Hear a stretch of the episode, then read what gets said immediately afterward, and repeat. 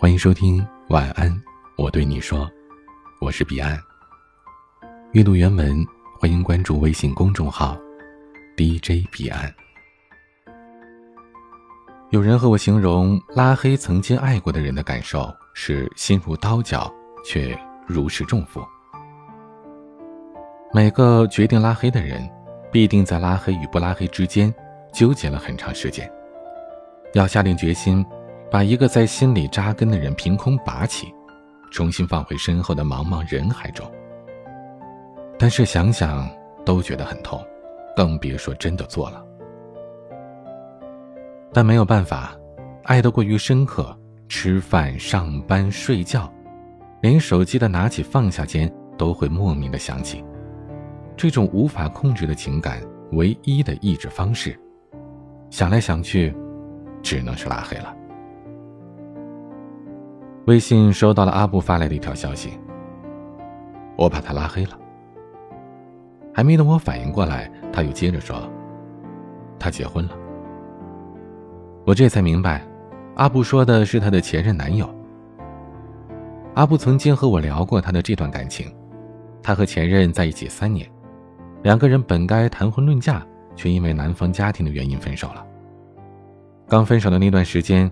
阿布几乎每天都会去看她前男友的消息，包括聊天记录，还会一遍又一遍地翻着他的朋友圈。而就在今天，阿布在朋友圈里刷到了前男友要结婚的消息，心就莫名的疼了一下。那个在自己十八、十九、二十岁就想嫁的人，如今真的结婚了，新娘却不是自己。那个曾经答应着和他一起去杭州看西湖、去重庆吃火锅、一起去西藏看雪山的人，如今怕是要食言了。那个说过要陪他回家、说过要陪他一辈子、说过要照顾他父母的人，如今真的不在了。很多我们以为来日方长的事儿，有时候就真的没机会做了。那个以为会回头的人，也真的。就走远了。就像阿布说的，那个曾经深爱过的人，和自己已经没有关系了。这段感情也只能用拉黑来告别。我想，爱一个人最痛的样子，就是拉黑了吧。明知道心里比谁都爱，可还是按下了删除键，拖进了黑名单里。都说拉黑你的人。往往爱得最深。这句话我深以为然。分手之后拉黑，并不是因为爱的不得而心伤，而是因为无法心平气和的看到现在关于他的一切。曾经有个姑娘给我来信，说男孩和女孩的分手是男友提出来的，女孩为了挽留哭过也闹过。甚至穷的将来保证不看他的手机，不干涉他的行为。可男生还是选择了分手。他们在一起的那些日子，他希望和他有话题，于是陪他玩游戏。为了改变男友不吃早饭的坏毛病，每天提早起来准备早餐。他放弃了自己更好的工作机会，只为了有更多的时间陪在他身边。他不嫌男友穷，自己打两份工来挣钱。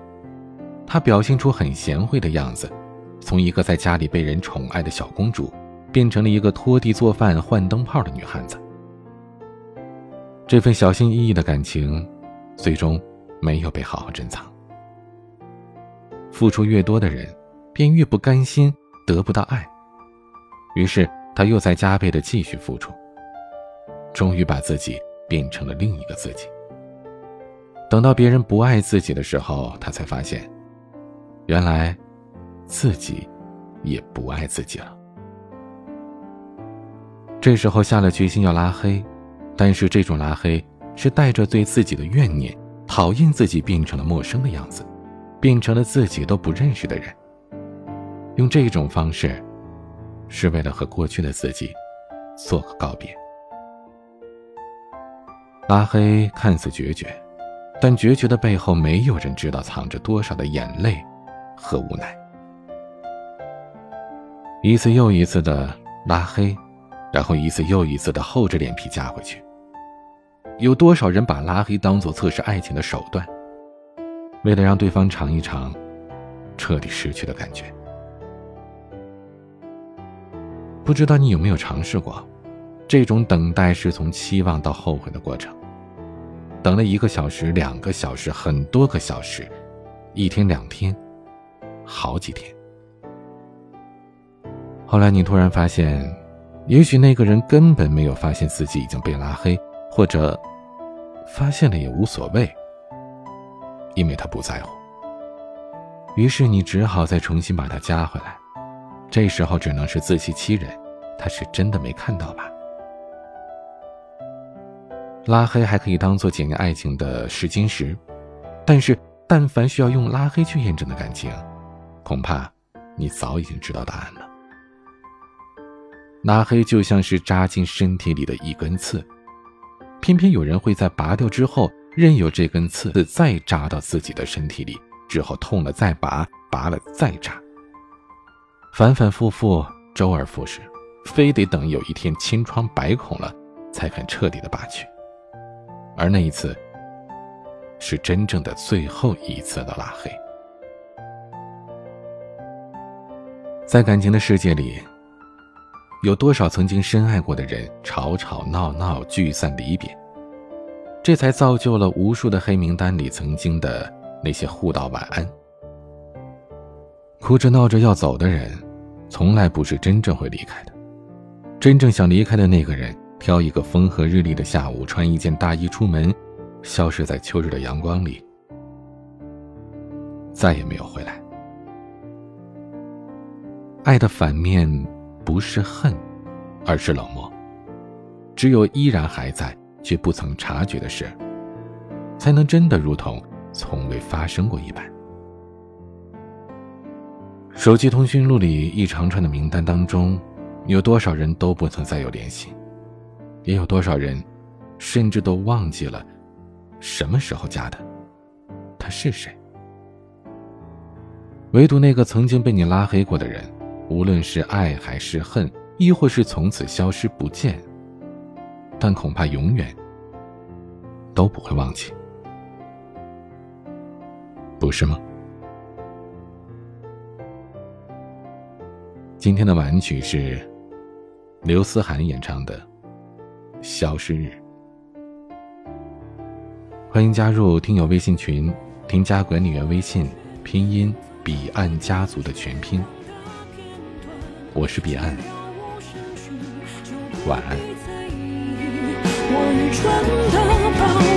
当世间走完，谁还要计